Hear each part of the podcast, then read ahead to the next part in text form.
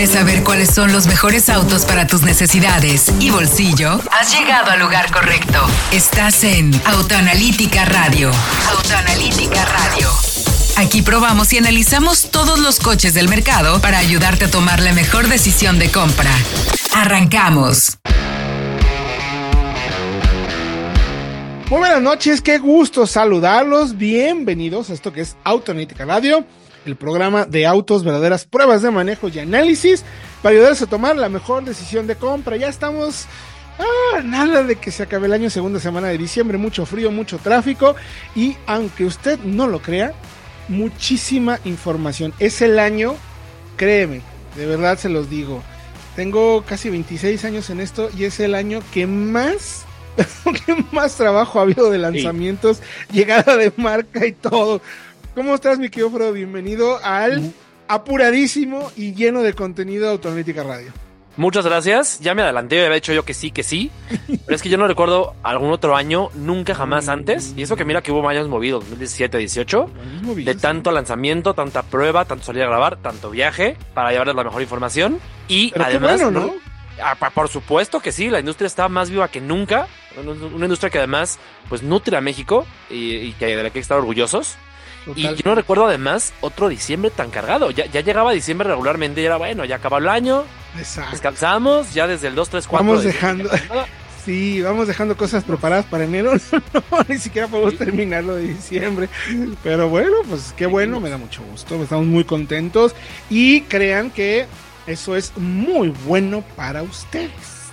Fredo, arranquémonos porque si no, no nos va a alcanzar. Y hay un lanzamiento muy interesante y un cambio, no diría un cambio de giro o de estrategia, sino un cambio interesante de parte de una nueva marca que llega a nuestro mercado, que llegó durísimo, pero que parece ser que no está llegando a los números de venta que esperaban. Hicieron un par de momentos muy interesantes.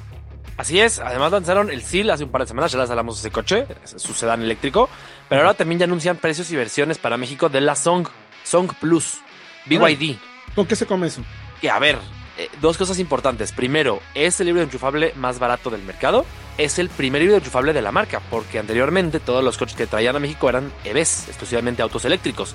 Este va más por esa flexibilidad que sabemos que tienen los plug-in hybrids, de esa dualidad entre consumo eléctrico, cero emisiones, y la flexibilidad de poder viajar, poder salir sin esa presión del cargador, llego, no llego. Bueno, Son Plus es para eso. Y además, es en el segmento generalista el que tiene la mayor autonomía eléctrica. O sea, tiene cosas bien interesantes. Fíjate, 105 kilómetros duplica la cifra de la MG EHS, incluso más barata, más económica, como lo quieran llamar. 768-800, el precio de la versión única, ya muy bien equipada. Curioso el tema de la batería y motor, 1.5 turbo y una batería de 18.3 kilowatts hora de capacidad, que dan en conjunto 307 caballos, pero no es una batería más grande que la de la MG, por ejemplo, que es de, es de 20 kilowatts hora. Tiene pues el doble de autonomía. Ahí se ve que BYD pues tiene, sin demeritar ah. MG, para nada. No, no, no, claro, pero tiene BYD trabajo tiene ese trabajo detrás. Claro, sabemos que el tema de las baterías van evolucionando constantemente. ¿Qué cuesta, mi querido Fredo? 768-800, de nuevo, el, el, híbrido enchufable más accesible en México y ya con muy buen equipo, ¿eh? pantalla 15.6 pulgadas, esa, con ese cambio de orientación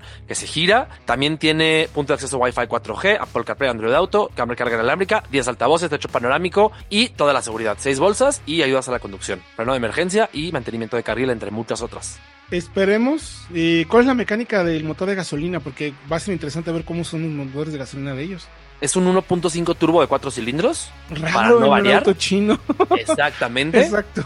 Sí, menospreciarlo, pero es la, es la media, ¿no? Es la media, es un tema de, legislación. En China se, se, se ponen impuestos arriba del 1.5, entonces por eso todos se quedan en ese nivel. Y 307 caballos en conjunto. Gasolina y combustión, tracción delantera. Qué interesante. Vamos a ver si ahora sí ya los podemos manejar, porque hay una muy buena noticia. También hay un nuevo director, es eh, Jorge Vallejo, quien fuera director de Mitsubishi y que le dio un giro a la marca. ¿eh? A Mitsubishi la posicionó muy bien durante pandemia, supo hacer muy bien las cosas. Lo conocemos y seguramente bajo esta tutela habrá cambios importantes directivamente y entenderá lo importante que es que los medios especializados manejemos los coches y no sea solamente una marca de influencers. Sí, demeritar a los influencers, bueno, sí, sí los demerito un poco, la verdad, que no entienden del auto, pero bueno, en fin, que, ahí, ahí lo tienen. Sí, no te van a decir qué autonomía real hacen, no van a hacer una prueba de 8, 10, 12 horas en ciudad, como hemos hecho como 4 este año. Comparar, exacto. Pero bueno, esperemos poderlo manejar muy pronto. Noticias también interesantes de parte de Chirey, mi querido Fredo, anunciaron la llegada de productos y llegan también eléctricos de parte de la marca. Y noticias muchas varias, porque no es solo uno, dos o tres, llegan hasta cuatro o cinco modelos, fíjate. Correcto. Ya está en preventa el Chirey Arrizo 8, motor 1.6 turbo. Llega en enero el 2 litros y año que entra, finales, el híbrido enchufable. Llega también Ojo, que es un sedán mediano, viene a competir contra Accord y contra el el Camry y el prácticamente Altima, pero exacto, que ya no sabemos mucho de ese coche, de hecho se rumora que está a punto de dejar el mercado, ya veremos. Pero es que son muchas cosas, porque no es nada más el, el Arrizo 8, ya también un facelift para la Tigo 7, que incluye versión Pro Max con un nuevo motor 1.6 turbo y caja doble embrague, mejores materiales. Llega también próximamente y arrancando el 2024 la versión híbrida conectable, con esta, este tren motor que ya probamos en la Tigo 8 Pro y Plus, con 308 caballos, con 75 de autonomía eléctrica, muy completo. Y viene además dos eléctricos, la, el EQ1, si no me equivoco, y el EQ5. Correcto. Eh, ahí se me, se me cruzan los cables. Y llega también Tigo 6, facelift de Tigo 8 y Tigo 9 Pro. Tigo 9 Pro. Vienen con todo. Vimos, la vimos en China, pero no es exactamente la que va a llegar a México. Es parecida, pero no es esa, pero sí es. O sea, más Sí. Hay que hablar, pero, es que si no nos da tiempo, perdón. JQ, llega la JQ7 y JQ8, inicialmente la 7 que ya la manejamos y estoy yo muy sorprendido por el manejo y por los materiales sobre todo. Sí, sí, sí. También llega de moda C5 la sub con un motor más potente, 1.6 turbo de 194 caballos y llega la versión eléctrica. Y cambios en la suspensión también. Y cambios, ajá, y llega también la marca Exit, que es la marca de lujo, digamos, es la Audi de, de Chirey, de grupo Chirey. Prepárense para lo que viene el próximo año porque está de a peso, porque eso solamente es Chirey, pero también nuestros amigos de Hyundai en la fiesta del año pasado, el año pasado, Dios mío, la fiesta de la semana pasada, justo después del programa de radio, eh, también nos confirmaron la llegada de más productos e incluso eléctricos, Fredo. Vamos a tener coches eléctricos de parte de Hyundai. Es que ya, ya todo el mundo está en esto y pues a ver, era obvio. Anunciaron primero que nada la llegada de la nueva generación de la Santa Fe. Tú y yo ya la manejamos y nos dejó fascinados. Pero además, ¿eh? de verdad. llega la versión híbrida, es importante mencionar. Llega la versión 1.6 de 231 caballos, que creo le va a venir muy bien. Y anuncian oficialmente la llegada de Ionic a México. Eso está fantástico, porque si de por sí nos acaban de avisar que se actualiza también el, el Antra, ¿no? Que hay cambios importantes con modelo 2024. Está recién llegado. Tenemos esa Santa Fibra que, ojo, eh, es uno de los autos, eh, me atrevo a decirme que Fredo, más lleno de más detalles inteligentes que hemos visto en mucho tiempo, ¿no?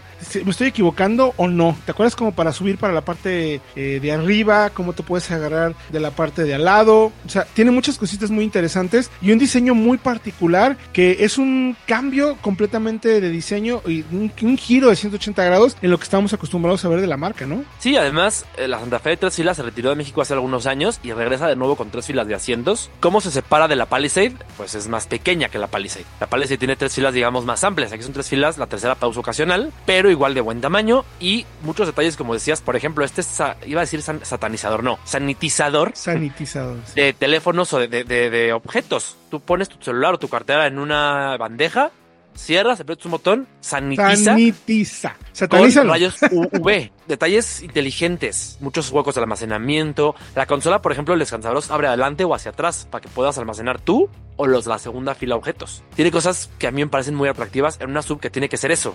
Práctica y versátil. Sí, sí, totalmente. Y luego la confirmación de la familia Ionic. Falta que nos digan si es el 5, el 6 o incluso el N. No descartaron poder ver aquí en México el Hyundai Ioniq 5N. No está descartado, tampoco está confirmado.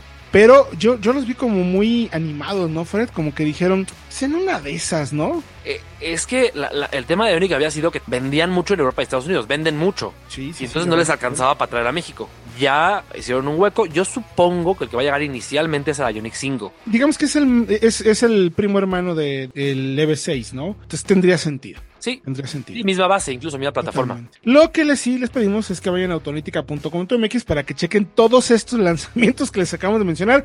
Hablamos en estos 11 minutos, mi querido Fredo, de prácticamente 10 autos. Bajita la Yo diría casi 15, 20, ¿eh? Solo ¿Sí? son 8. Ay, Dios mío. Solo Chile, Moda, Jaiku y Exit son como 8, 9. Pues vayan por favor a autonítica.com. Nosotros vamos a ir a música y regresamos con un día completamente eléctrico que tuvimos con BMW. Estás en Autoanalítica Radio. Síguenos en nuestras redes sociales como Autoanalítica MX. Vamos a pausa y continuamos. Estamos de regreso en Autoanalítica Radio. Prepara tus preguntas y escríbenos en arroba Autoanalítica MX en todas las redes sociales. Estamos de vuelta ya en Autoanalítica Radio. Gracias por permitirnos llegar hasta la comodidad de su casa, auto, computadora o teléfono a través del programa de radio en vivo o a través del podcast. Recuerde que estamos todos los jueves a las 8 de la noche a través del 105.9 FM aquí en Éxtasis Digital y también a través del podcast en cualquier derivador o redes sociales o la página de internet o el canal de YouTube, todo bajo la marca de Autoanalítica. Hasta siendo frío, me quedo Fredo. Hemos hablado mucho y ando con la garganta a tope. Pero bueno, Fredo, a ver, hoy también, en esta semana, tuvimos oportunidad de estar con la gente de BMW que organizó algo bien interesante. ¿Recuerdas que eh, hace un par de semanas o tres semanas estuvimos con ellos en Greenville o Greendale o no?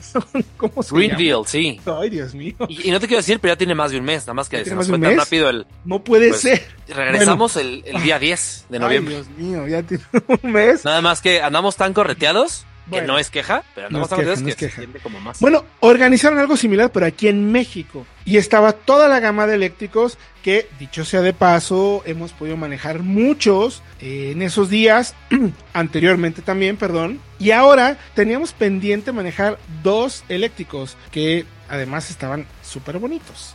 Eh, el i4 M50 y la iX1 313 caballos de esta última, tracción integral, muy interesante porque eh, también fue una especie, mi querido Fredo, de recordatorio, un repaso por la historia de BMW con los autos eléctricos. No se nos olvide que la marca empezó ya hace 10 años que cumplió el i3, Fredo.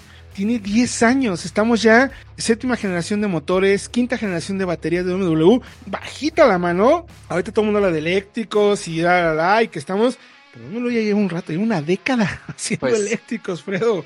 Es que eh, se dice poco, pero esa experiencia se nota. Mm, Claro. Porque suena fácil, pero el i3 es contemporáneo del Tesla, del primer Tesla Model S. Y de Tesla Sí. todo el mundo habla de wow, Tesla, pero tienen la misma experiencia y la misma historia. Interesante, yo te envidio mucho porque manejaste principalmente el i4, la verdad es que ese coche siempre se me ha negado. Sí, ¿sabes qué? Me gustó muchísimo. Digo, antes de ir al detalle del auto, me gustaría también mencionar eh, lo que está haciendo el tema de electromovilidad de parte de la marca. A ver, eh, tienen el 90% de los, segmen- de los segmentos, el 90% de los segmentos del mercado, por lo menos con un eléctrico. O sea, ve el tema, o sea, como la marca así, como no queriendo sin ser Tesla. Y, ahí está. Con, a ver, empezaron fase 1 y 3 y el i8 que los pude manejar. Incluso eh, recordaron del mini eléctrico, hubo un mini eléctrico aquí en México hace yo creo que ya 20 años. Hubo por ahí un primer prototipo del cual había leasing, si es cierto, en otros mercados en Estados Unidos, California, para ver cómo se comportaba el auto y qué necesidades cubría o qué necesidades tenían los usuarios de eléctricos en ese entonces.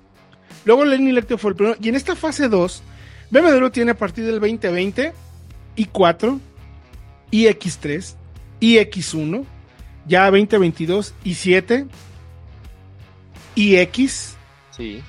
Serie 5 con muchas opciones i5. eléctricas y próximamente el iX2.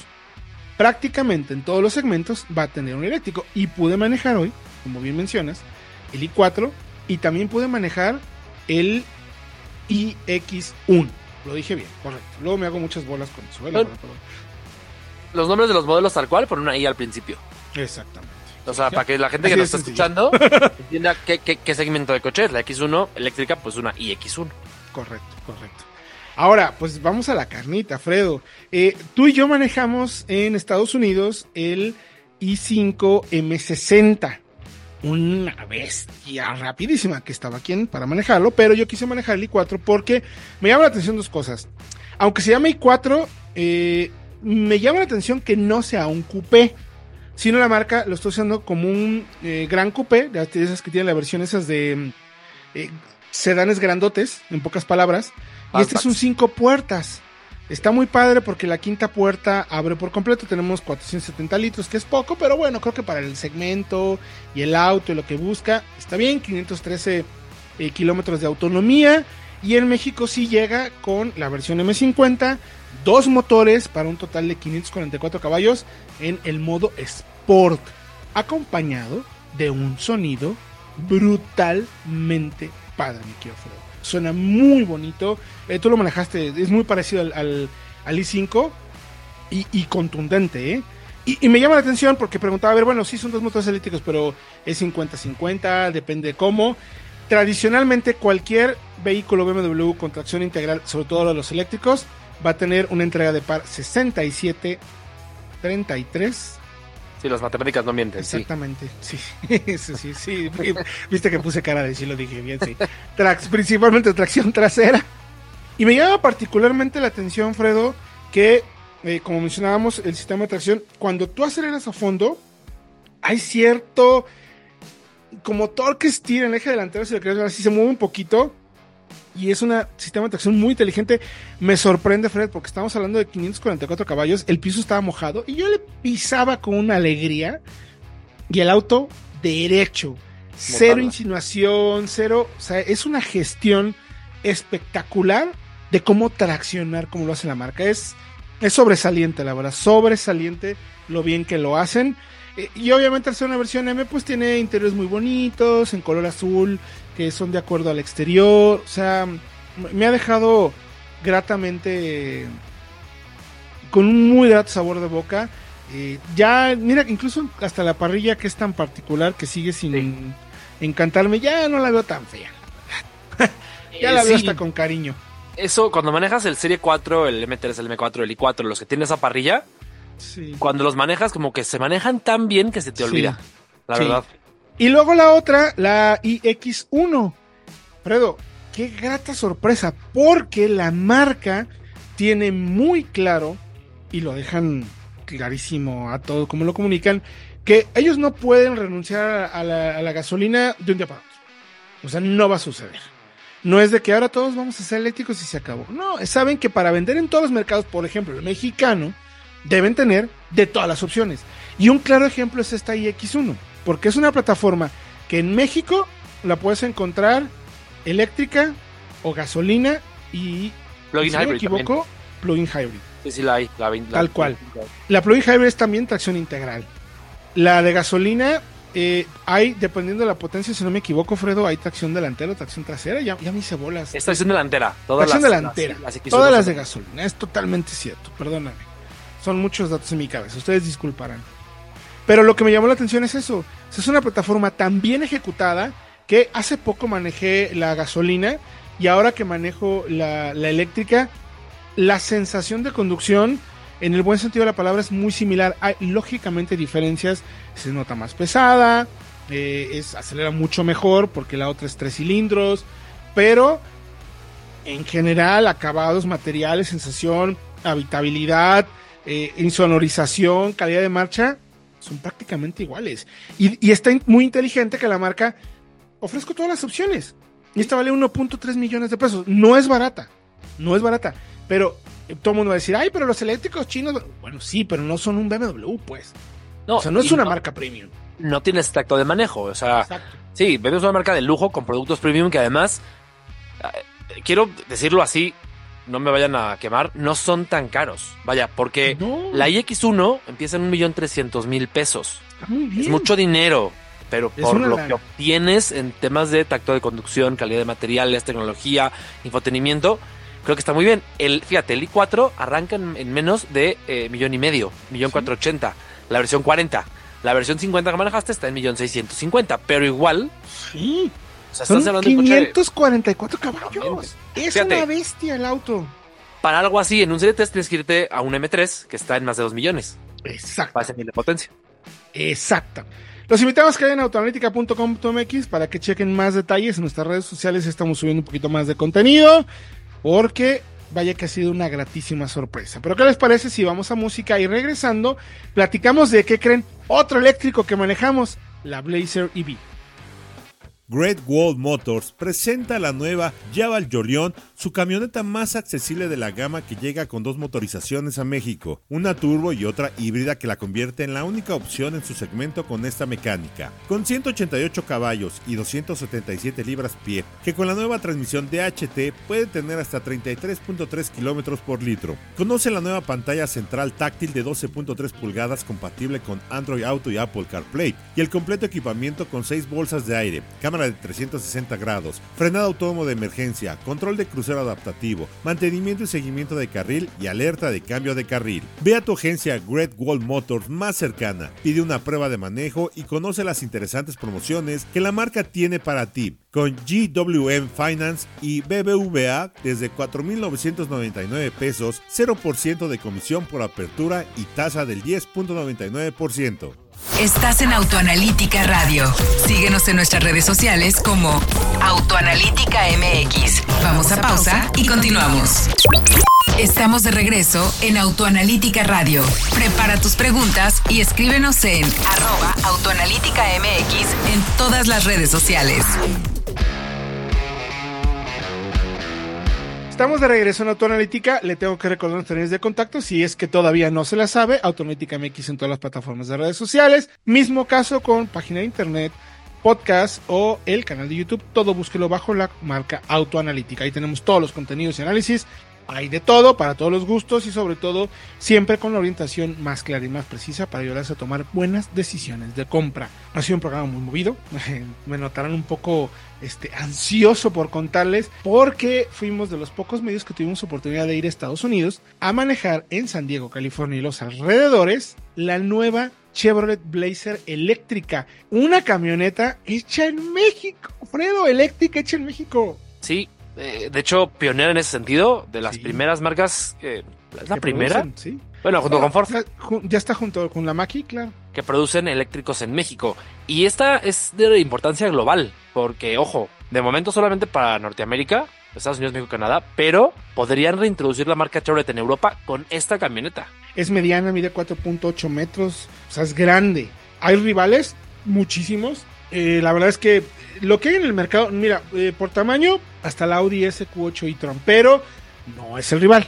O sea, por precio, por enfoque, por todo. Pero sí podemos encontrar, por ejemplo, abajito, en 4.7 metros está la iX3, potencia similar, porque, ojo, ahorita les voy a contar todo lo que hay, la, la ecuación que hizo Chevrolet, que me pareció muy interesante. Suena complicada, pero creo que tiene razón de ser. Pero hay desde una iX3, eh, una BYD Tang, una Ford Mustang Mach-E o la Tesla Model Y, que todas miden entre 4.7 y 4.8, rivales directos y van entre los 1.1 millones, que la más barata es la Model Y, supuestamente, si es que la encuentras, ¿verdad?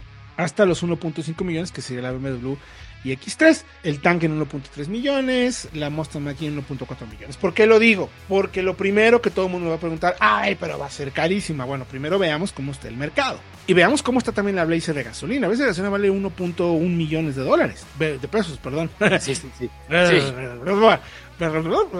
1.1 millones de pesos la Blazer de gasolina. ¿Cuánto podría costar entonces la Blazer eléctrica en México? Si el mercado está entre 1.1 y 1.5 millones, pues échenle. Y no sería cara. Ojo, ojo. Pero bueno, ¿y por qué lo digo? Chevrolet tiene una estrategia muy interesante, Fredo, que la platicábamos tú y yo, incluso eh, medio confusa. ¿Cómo estaba el tema de motores y todo? Hay, ahora sí que para todos los gustos, Fred. Es que sí, porque hay versiones desde 290 caballos, si no me equivoco. 288 para ser exactos. Exacto, hasta una de más de 550. 554. 557, según, según tu propio texto aquí en... Es- eh, perdón.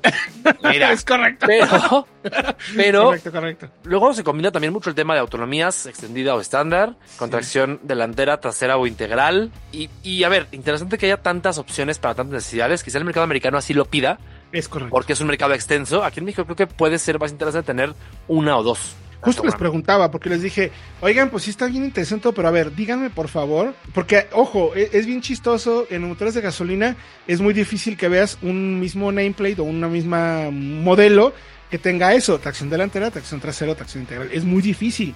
si no es que casi imposible. De hecho, yo. ha habido un solo coche que lo ha hecho, de gasolina, la Transit de Ford. Ajá, en los últimos buen dato. 40 años. Entonces, en un eléctrico es más sencillo porque pues es solo quitar y poner motores, tal cual. Y la marca tiene dos enfoques. Eh, mm, justo les preguntaba, a ver, bueno, ¿por qué? Bueno, porque seguramente en Estados Unidos, en California, quieres el paquete de batería grande, que son 102 kilowatts, con tracción delantera. ¿Por qué? Porque lo que quieres es autonomía y rango, tal cual. Rango, autonomía, desempeño, buen manejo, tal cual. Eso es lo que buscan en California. Pero a lo mejor en Detroit lo que quieres es igual autonomía, pero con tracción integral. Sí, ¿No? para, por, por el clima, por la nieve, Claro. por... Sí. Y a lo mejor en Miami hay un loco que quiere tracción trasera y rango, o tracción trasera y poca autonomía. Entonces van a la batería de ochenta y tantos, 85 kilowatts. Dale, Dos dale, por favor, sí, claro, Sí, dos no, de baterías, 85 y 102. 102. Eh, Ujú. Fíjate, es curioso que tantas configuraciones mecánicas salgan de solamente dos baterías. A menudo cuando una marca hace esto de tener tantas configuraciones, tiene tres o cuatro baterías. Los MB de Volkswagen, por ejemplo, llegan a tener hasta cuatro diferentes tamaños. Lo, lo vuelve muy interesante. Y luego también está ya la versión más tope, más deportiva, porque las tracciones integrales tienen un enfoque y le llaman e-engine o e-fro- e-rail e-rear wheel drive. Ay, Diosito. Va de nuevo, e-rear wheel drive, tal cual. Pero también hay un P de Performance Rear Wheel Drive, que es precisamente para la versión SS, que es la más potente, 544 caballos, 557, perdón, es que acabamos de hablar de los otros, ya mis del i4, pero bueno, 557 caballos y 667 libras, que es una bestia con una- un tuning específico de suspensión, de dirección, de sonido del motor, etc. Acá manejamos la versión RS. La versión de tracción delantera todavía no está disponible. Hay de tracción, ahorita hay tracción trasera y tracción integral con la versión RS. La SS tampoco está disponible todavía, está anunciada como tal, pero bueno. Ya me llamó la atención, Fred.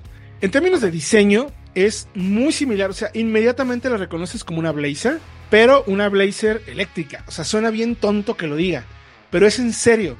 Cuando ves la Blazer normal y ves esta, dicen, sí, claro, esto es una Blazer eléctrica. Tiene todos esos pequeños detalles que eh, empezamos a reconocer en el mundo de los autos como opciones eléctricas. Los enormes faros alargados, eh, las entradas como de aire simuladas con una parrilla negra en color mate o brillante, dependiendo de la versión, que hace lucir como si fuera tal con eléctrico, enormes rines. Y esta en particular es muy bajita y muy larga. Tenemos 3 metros de distancia entre ejes, Fred. 3 metros. Es Sí, es, enorme, enorme. Por ejemplo, otro auto fuera de segmentos ya de alta, alta gama, nivel clase S o serie 7, que tiene 3 metros de entre ejes, es la Ford Maverick.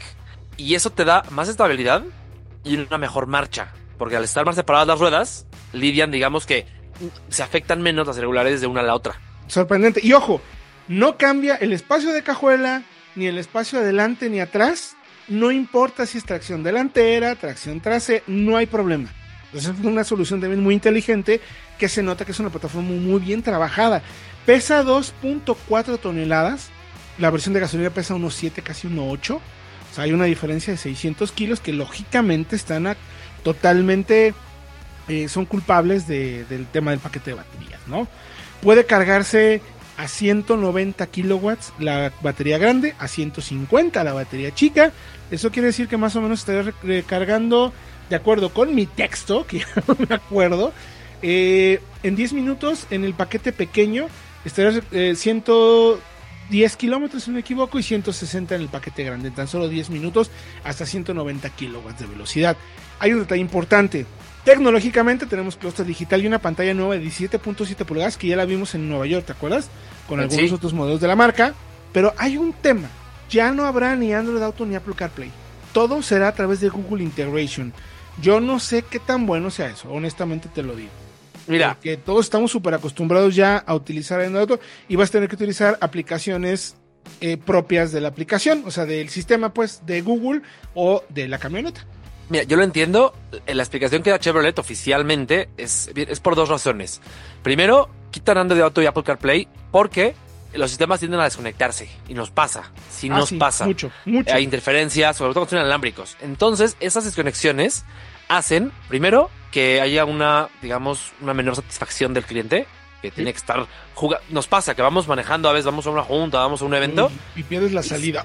Ya no hay, ya no hay, ajá, ya no hay mapa. Y otra es por seguridad, porque al desconectarse está el, el cliente o el conductor tratando de controlar la pantalla del auto a través del celular y eso se vuelve pues inseguro, en teoría. Es la idea de, de, de General Motors. Vamos a ver cómo la trabajan. Creo que la, la integración con Apple, a ver, no están diciendo quitamos y no ofrecemos nada. Están cambiando por una integración con Alexa que puede ser también muy funcional. Vamos a ver. Sí, sí, sí. Pero sí. tienen una alternativa.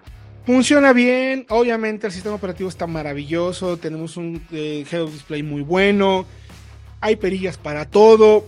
La neta es que Chevrolet se la sabe de todas, todas, honestamente. El espacio es enorme atrás, pero enorme, Fred. Yo pude ir sentado atrás con la pierna cruzada, atrás mío. O sea, es de verdad gigantesca la camioneta y me llamó mucho la atención que se maneja muy bien. Se maneja tal cual como la de gasolina. Eh, la otra tiene más potencia, pero tiene menos torque. Son 305 caballos del V6, 277 libras, si mal no recuerdo. Eh, obviamente, pues hay sonido del motor y todo. Pero acá tienes manera de modificar dirección, suspensión. ¿Suspensión? Sí, me acuerdo, ya no me acuerdo si la suspensión o no, perdónenme. Debe ser de esa variable. Sí, sí. eh, respuesta del, de- el- del acelerador, respuesta en el motor, muchas cosas que se pueden modificar y que si pasas del modo eco o normal al modo sport, sí se percibe una pequeña diferencia. No es brutal en aceleración, pero se maneja muy bien. Contundente, efectiva, bien plantada. Creo que es un productazo, honestamente te lo digo. Y solo quedará pendiente ver si llega a México, cuándo y qué versión y a qué precio. No nos lo han confirmado, pero creo que van a ir como tú mencionabas. Yo creo que sería la RS, 288 caballos y, perdón, la tracción integral y la tope de 547, dije, escribido, ¿cuántos? 57, ¿verdad? Correcto, 557 caballos. Entonces ahí decidirá la marca con qué se va. Me parece un gran producto. Vayan por favor a autoanalítica.com.mx. Es el primer paso de Chevrolet en las SUVs medianas y eléctricas formalmente y además hecha en México. Orgullosamente mexicana. Nosotros vamos a ir a corte y regresamos con la prueba del Kia K3. Nadie en México le hizo una prueba tan completa a este coche. Con solo tres décadas en la industria automotriz, Seiyang Geely Holding Group ha conquistado el mercado global con más de 2.2 millones de autos vendidos en el 2021. Es una de las marcas con mayor crecimiento desde su fundación en 1986 y ahora llega al mercado mexicano con una oferta de productos que participan en los segmentos más importantes. La SUV Coolray apuesta a uno de los motores turbos más potentes del segmento, con un manejo sólido, buena calidad de materiales y equipamiento, mientras que el crossover eléctrico Geometry C ofrece una de las mayores autonomías del mercado, junto con un diseño atractivo y equipamiento de seguridad que será la referencia. Pide una prueba de manejo y conoce más de la nueva marca Geely en www.geelymexico.com.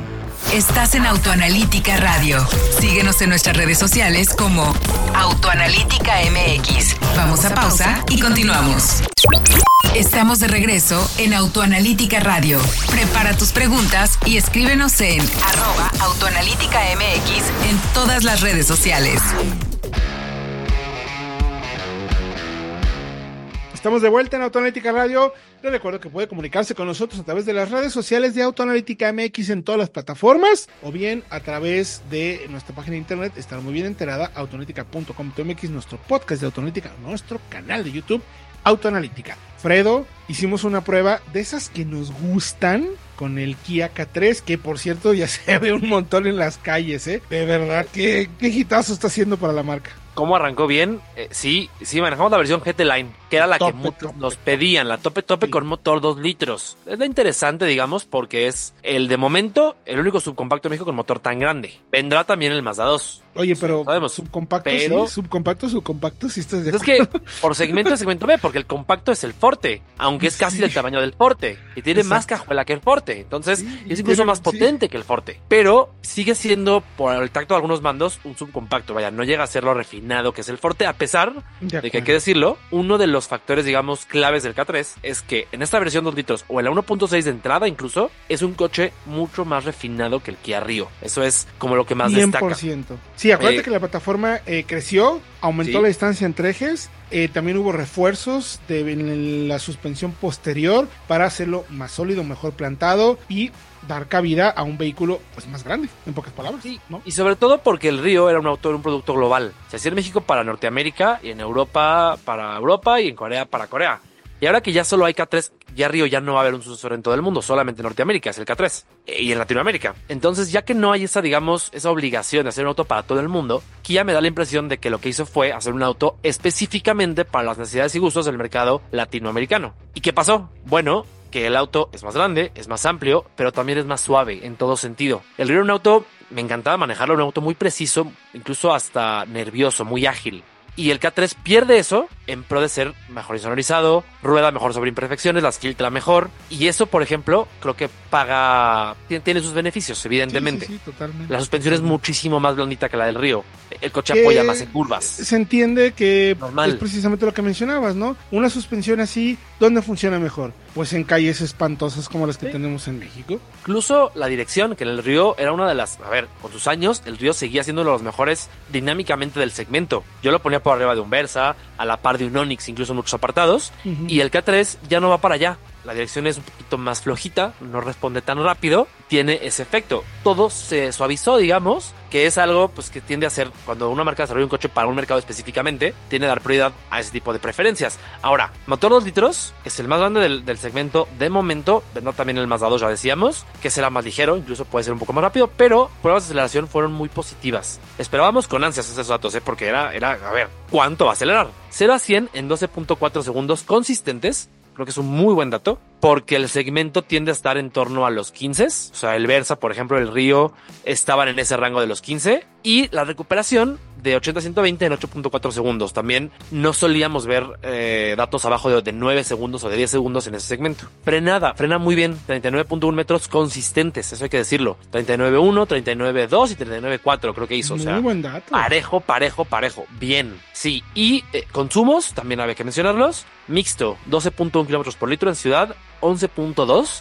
Muy Cuidándolo, buenos. pero, o sea, sí puede llegar a ser 10, y 10, 9, 8, 10. Cuidándolo, manejando normal, pero con cierto cuidado, llega a ser 11, 11, 2. que Está bien. Es buen dato. Y muy interesante de sus rivales, porque el K3 es, junto con el Virtus de Volkswagen, el único auto del segmento que ofrece, digamos, un motor eh, más potente en versiones tope. Es correcto. Otra gama de motor, digamos dos gamas de motores. ¿no? Exactamente. El Onix tiene dos motores, pero no es necesariamente por, por equipamiento, por precio, sino por caja. Manual es uno, automático es otro. Aquí sí es por nivel de equipamiento. Y en eso hay que mencionar, el Virtus no tiene motor 2 litros, pero sí es un motor más de mejor desempeño, 1.0 turbo, 3 cilindros, de solo, entre comillas, 114, pero con 131 libras-pie de torque, que son pues, casi las mismas que las del 10 menos que las del K3. Y acelera, pues no es tanto más lento, acelera en 10, pu- en, perdón, en 13.1 contra 12.8, fíjate, con un motor de la mitad de tamaño. Y también es un, es un auto pues, más eficiente. Entonces, y es también, además es similar al K3 en el sentido de que también es de los más grandes del segmento. Eh, son los dos que parecen compactos por tamaño, pero son subcompactos. Ya los demás son más pequeños. El Versa, por ejemplo, 425-900. El Virtus Tope, 409-390.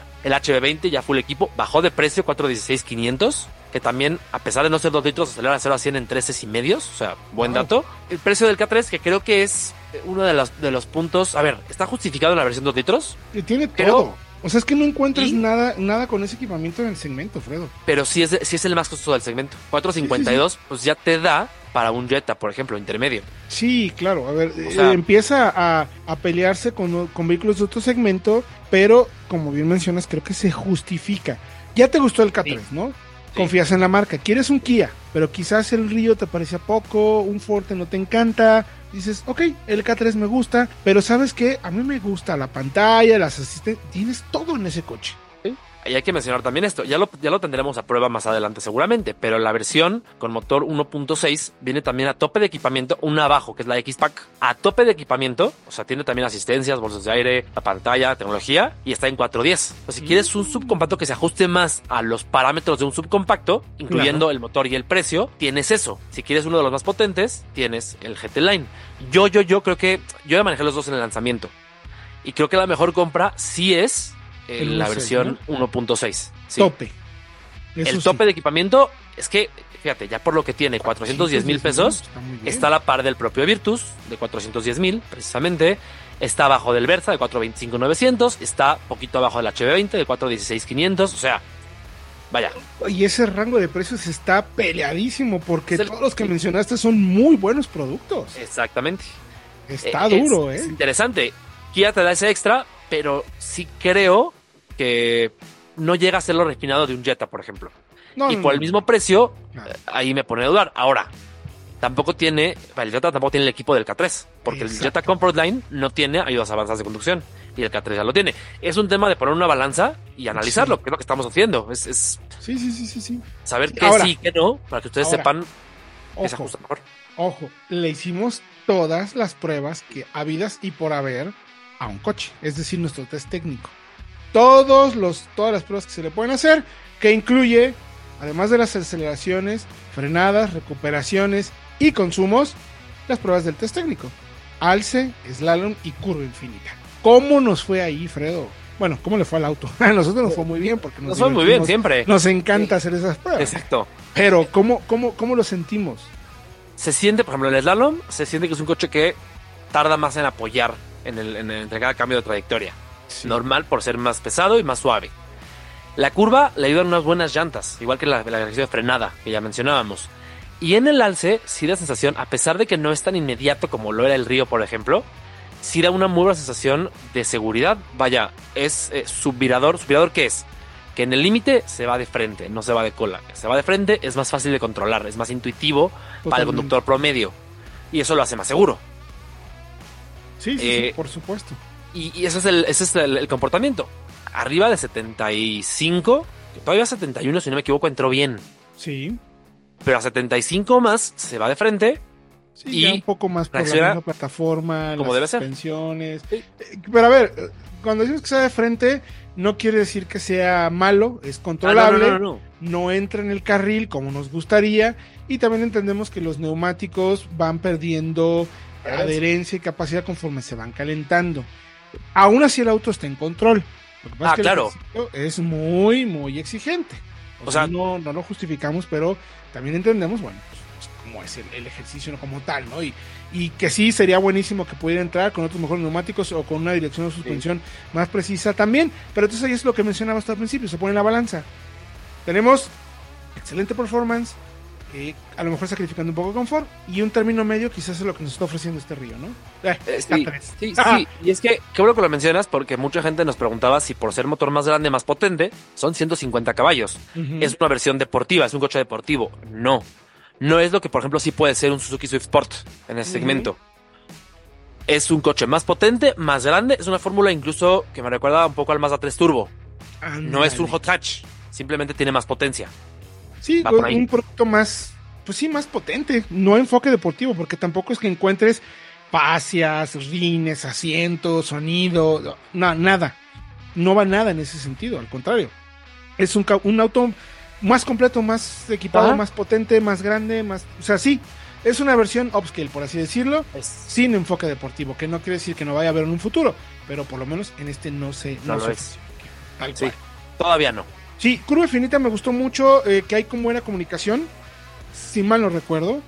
Eh, recuerden que yo tengo una memoria a corto plazo mucho más eh, desgastada de la que la tiene Fred, que se puede acordar de varias cosas. Pero según recuerdo, eh, me gustó mucho que el eje trasero es bastante obediente, entendiendo que ese refuerzo que le hicieron y la mayor distancia entre ejes sí le ayuda a tener un, un- un paso por todos los ejercicios mucho más plano, Sí. mucho más mejor plantado en pocas palabras, a pesar, insisto, de que las suspensiones son más suaves, como tú bien mencionas, y hay cierta eh, rolling eh, lógico y normal, entendido también que es un auto mucho más suave. ¿no? O sea, esa combinación ahí. lo hace interesante, ¿no? Totalmente de acuerdo. Si va por ahí, bueno, para concluir, gama de precios. Creo que es importante Échala. mencionar, porque como probamos la versión tope, pero las versiones de entrada también son una buena, muy buena compra. Porque arranca en torno a los 310 mil pesos, ya con caja automática. Fíjense, versión L 310,000 automática. con carga automática. Uf. Sí, sí, porque la versión L, que es la de entrada, no tiene eh, versión manual. Curioso, por ahí la marca mencionó que sí había posibilidad de tenerla más adelante.